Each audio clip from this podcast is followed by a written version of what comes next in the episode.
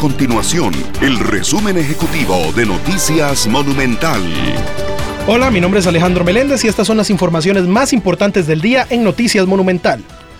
Un nuevo proyecto de ley busca endurecer sanciones contra quienes amenacen o intimiden a defensores del medio ambiente y de derechos humanos. De hecho, quien realice actos de intimidación o represalia contra estas personas en razón de la labor que realizan en la sociedad se expondrían a penas de prisión de 3 a 5 años.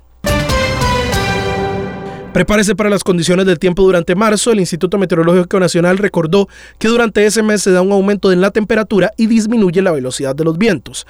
Ese aumento se pudo percibir la mañana de este martes, cuando la temperatura mínima que se registró fue de 5.2 grados en el Cerro Chirripó. Días atrás las temperaturas mínimas incluso han registrado hasta menos un grado Celsius. Estas y otras informaciones usted las puede encontrar en nuestro sitio web www.monumental.co.cr. Nuestro compromiso es mantener a Costa Rica informada. Esto fue el resumen ejecutivo de Noticias Monumental.